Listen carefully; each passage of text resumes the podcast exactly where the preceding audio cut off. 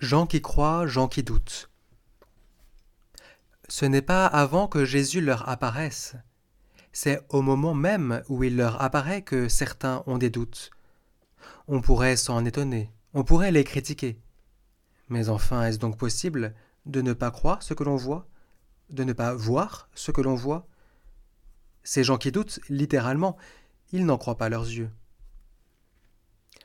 Je ne sais pas quelle aurait été ma réaction si j'avais été avec les onze.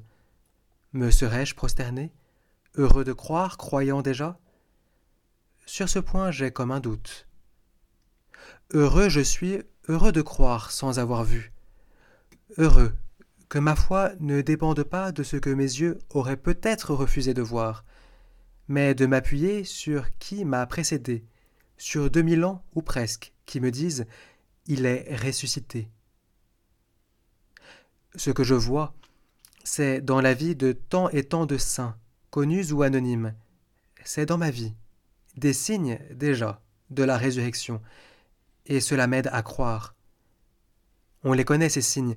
Il peut être bon de se les raconter quand vient le doute. Quand la violence n'a pas eu le dernier mot.